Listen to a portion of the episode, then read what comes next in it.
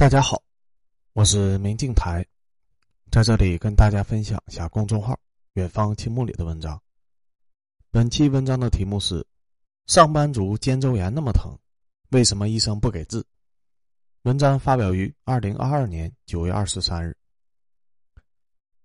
天天对着电脑的上班族，因为身体长期固定一个姿势，非常容易得肩周炎、颈椎病、鼠标手、腰椎病、痔疮等一系列的疾病。肩周炎又名冻结肩、五十肩，顾名思义，这个病多发于五十岁的人群，肩部疼痛难以忍受，且胳膊活动受限。但在上班族这里，肩周炎的发病时间大大的提前了，很多人年纪轻轻就患上了这个病，将来只会越来越严重。患肩周炎之后很痛苦，夏天不敢吹空调和风扇，晚上肩膀只要敢露在被子外面，那就疼得睡不着觉。胳膊逐渐的僵硬，能活动的范围越来越小，如此痛苦，医生却不给治。当你因为肩部疼痛去医院就医的时候，如果医生确认你这个不是外伤导致的肩周损伤，或者是其他乱七八糟的疾病，而只是肩周炎的话，那么通常会建议你回家好好休息，多做运动，没事的时候抡一下胳膊，其他的没了，连药都不会给你开。什么叫只是肩周炎呢？疼的都要死要活了。胳膊好像被冻住了一样，居然只是回家休息，多做运动。等你回家以后多做运动，发现肩周炎一点都没有好，反而越来越严重了，觉得自己是被庸医给骗了。换一家大医院再找个医生，还是让你回家休息，好好运动。再换医生还是这么说，然后你就绝望了，就这么着吧，把自己肩膀厚厚的裹起来。夏天看到空调，那就敬而远之，过一天算一天。为什么医生不给你治呢？因为肩周炎是一种自限性的疾病，医生没有办法帮忙，是依靠身体治愈的，只是你治愈不了而已。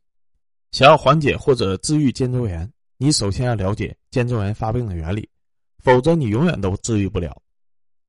医学很复杂，说全所有的因素，文章会显得太过累赘。我今天选几个最重要的点说一下，基本也就够你用了。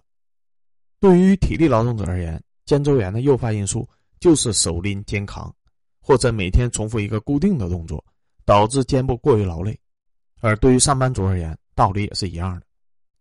电脑是个好东西，但用电脑的时候需要你握着鼠标，此时你的胳膊会平行于地面，和身体呈四十五到九十度夹角，这个姿势非常的累，肩部受力会非常大，很多力由手肘传递到给桌子。但肩部的受力还是远大于自然放松的状态，当然，这个力终究也不会很大，在肩部承受范围之内。但上班族维持这个姿势的时间实在是太长了，动辄每天八个小时，甚至是更久，然后连续八年、十年维持这个姿势，能给肩部放松的时间寥寥无几。于是，手肘处的受压让你得了鼠标手，右手疼死；而肩膀处的受压让你患上了肩周炎。人类进化了那么久，基因从来没有考虑过会有人类会长时间的平举右手，然后一天到晚的维持不动。僵尸至少跳的时候还会晃晃肩膀呢，但是用电脑的人类不会。时间长了，上班族的肩部肌肉就会因为始终保持着收缩发力的状态而产生一系列的问题。这里先科普一下，人体所有的力都是由肌肉和骨骼承担的，而其中绝大部分的力都是由肌肉来负责的。没有筋这个东西，所谓的手筋脚筋，实际上也是手部和脚部的肌肉，学名叫做跟腱。而肌肉只有两种状态，一种是放松，一种是收缩，其中发力的一定是收缩。哪怕你用手向上提重物，上肢肌肉也是靠着收缩发力的，不可能靠肌肉拉长来承担重力。不信的话，你现在可以自己感受一下，肌肉收缩完了，就需要放松了，等待下一次的发力。放松的肌肉是松软的，收缩的肌肉是变硬的，而长期得不到放松的肌肉就会始终保持变硬的状态。如果始终这样，那就会衍生出一系列的问题。收缩的肌肉会拉扯你的筋膜和关节，导致你轻则筋膜粘连，重则骨关节损伤。怎么判定你的肌肉状态是否正常呢？很简单，用手按一下或者捏一下自己的肌肉即可。正常的健康肌肉组织处于放松状态。除非下死手去按，常规按压是不会过于疼痛的。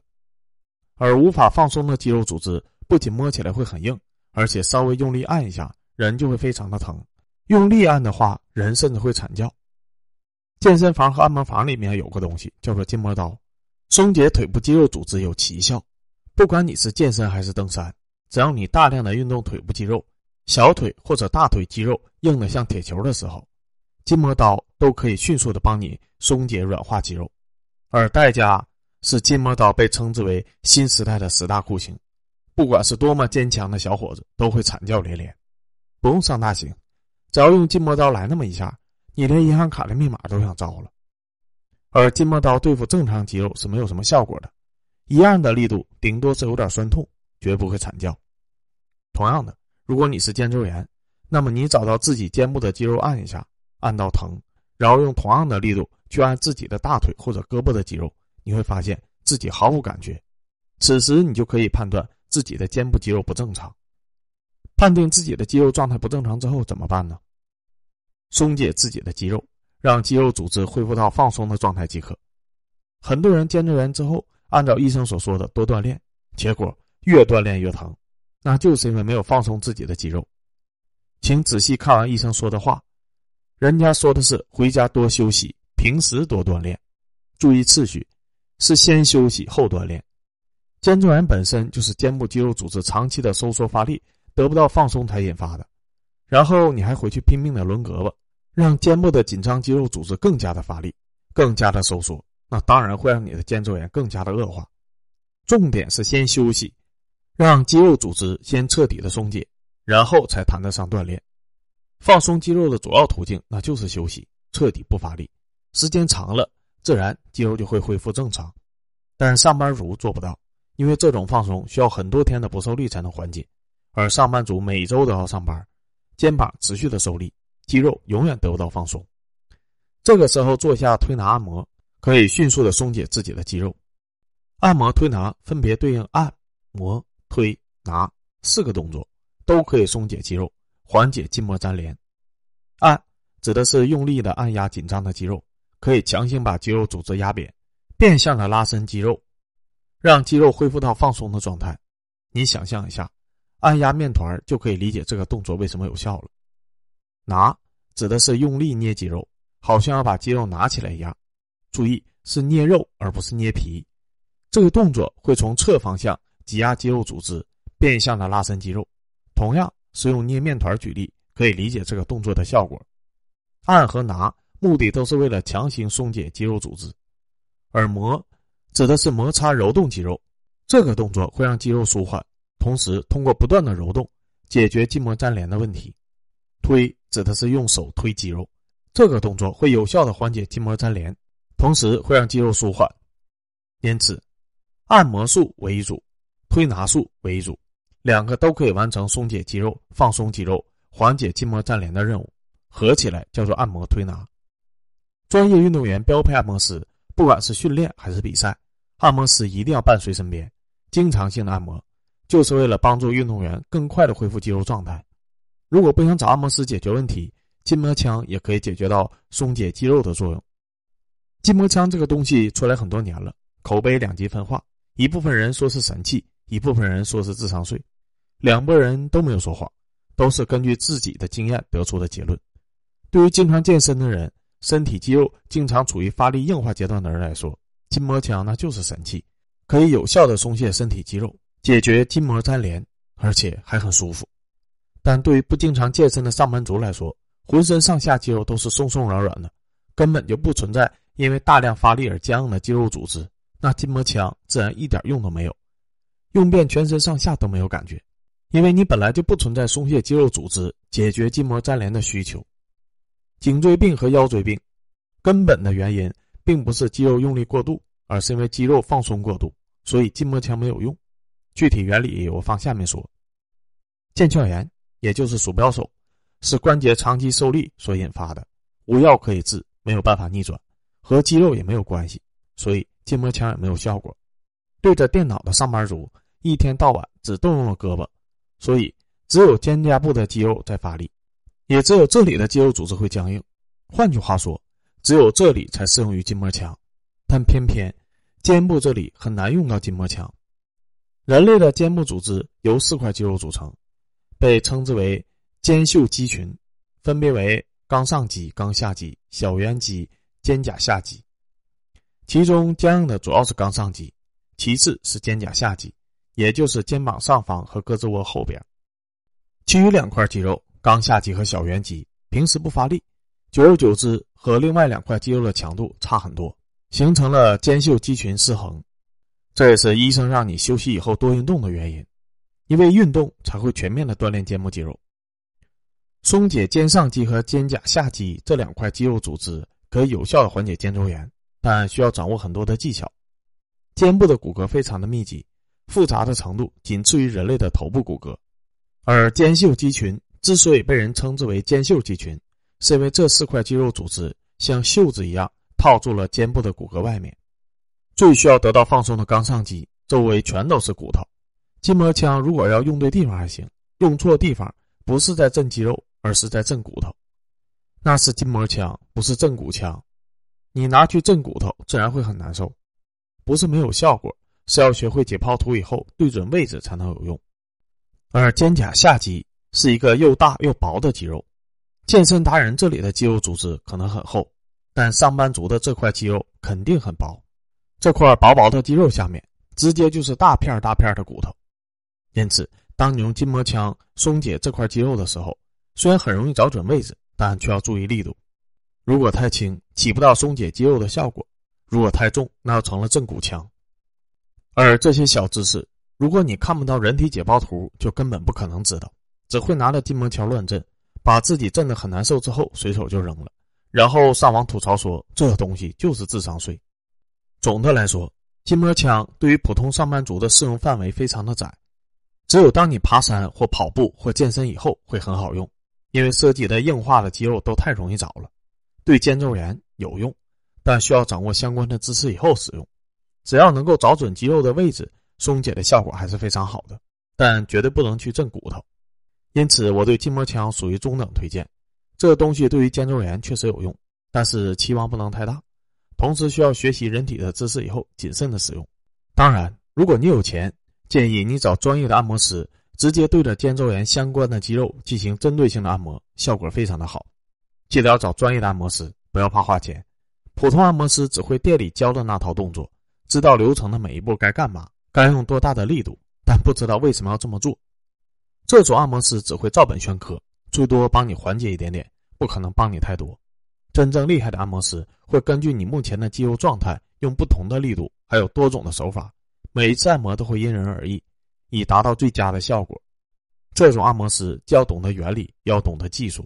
还要按摩很多年才能拥有那种感觉，除了贵没有缺点。不过，当你特别难受的时候，可以找一个这样的试一试，让他针对性的帮你松解肩部的肌肉。顺便说一下，很多人去按摩，觉得按按腰自己的腰椎病就会好一点，按按脖子自己的颈椎病就会好一点。实际上不是的，这些部位按摩是没有太大用的。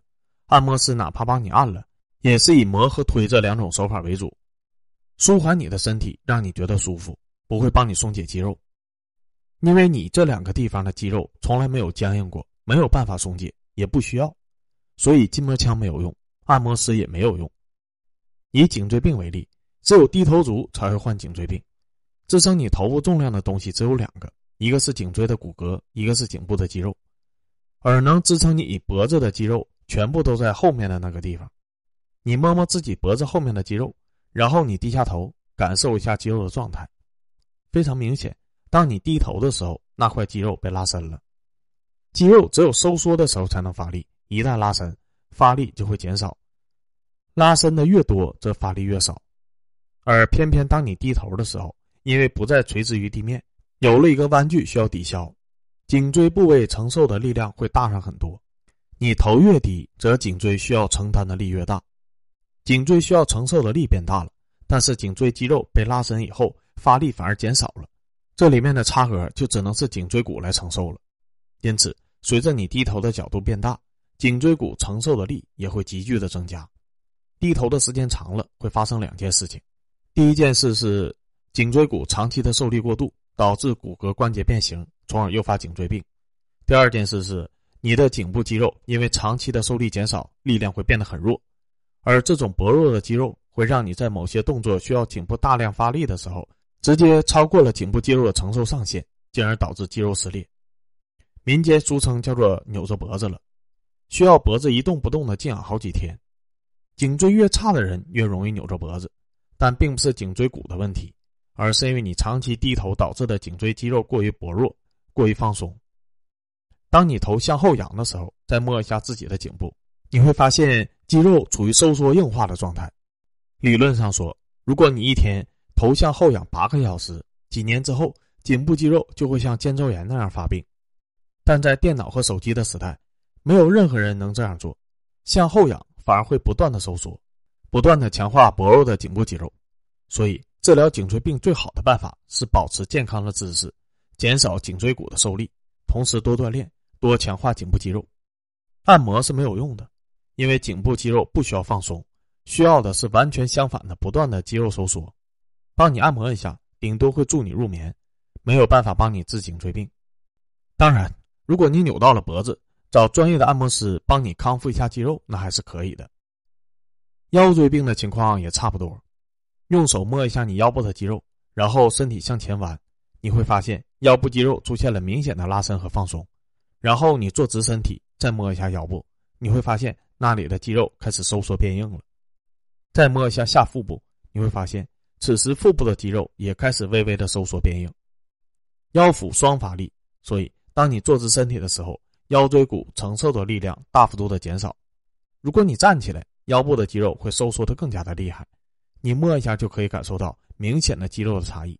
所以站着说话不腰疼，而当你坐着且弯腰的时候，腰部需要承受的力量开始变大，此时腹部的肌肉反而不发力了，腰部肌肉也开始放松，发力减少，所以腰椎骨承受的力量开始急剧的增加，时间长了，骨骼关节就受不了了。然后就是腰椎间盘突出，颈椎病人的颈部肌肉一定是很弱的，腰椎病人的腰部肌肉也一定很弱。得了颈椎病，你只要不迅速的摆头，基本上就不会有事儿。但腰椎病不一样，腹部的肌肉叫做腹部核心，腰部的肌肉叫做腰部核心。核心的意思就是这里是人体肌肉的中心，人体几乎所有的大动作和发力都要涉及到这里。腰部的肌肉核心薄弱以后。人几乎做不了任何重活，稍微重一点的发力都会导致腰部的核心肌肉难以承受，进而闪着腰了。等腰椎间盘突出了，腰部骨骼受力的能力会进一步的削弱，此时腰部肌肉更容易被闪着。在腰部肌肉达到撕裂拉伤后，如果还有多余的力存在，那就只能无奈的分配给达到极限的腰椎骨强行承受，这个时候非常的容易出事。腰椎病是不可逆的。有一个很重要的知识点要分享给大家，那就是肌肉是人体的可再生资源，甚至骨骼也是可再生资源，而关节是人体的不可再生资源。无论你怎么折腾肌肉，这东西始终能够迅速的恢复，甚至练肌肉的过程就是不断的撕裂肌肉纤维，然后令其重生的过程。所以，由肌肉引发的毛病都是可逆的，比如说肩周炎就是可逆的，但关节的任何损伤都是不可逆的，无法恢复。你去健身房锻炼的时候，教练极其的忌讳人体任何关节的打直缩死，无论是胳膊还是腿，只要你把关节打直缩死，能承受的重量都会瞬间的大增。但教练绝不会允许这么做，因为教练想练的是肌肉，不是关节。关节不仅没有办法特意的强化，而且一旦承受了较大的力，还可能会导致关节磨损，这里面的度很难把握。健身教练索性不去碰了。这种关节磨损只要出现，就终身不可逆。等磨损的差不多了，关节也就废了。所有的顶级运动员的关节都有问题，因为顶级运动员要挑战极限，必然要求全身的极限发力，关节必须要参与，而且把潜能压榨到极限。年轻的时候那短短几年就可以磨损掉其关节几乎所有的安全储备，老了的时候全身的关节各种的疼痛，各种毛病，没有一个顶级的运动员是例外。也没有任何办法能够帮助其恢复，关节和肌肉是不一样的，所以腰椎病重在预防。真等到关节出了问题的时候，没有任何的办法。不要听说有腰椎间盘突出手术，就觉得可以通过手术解决问题。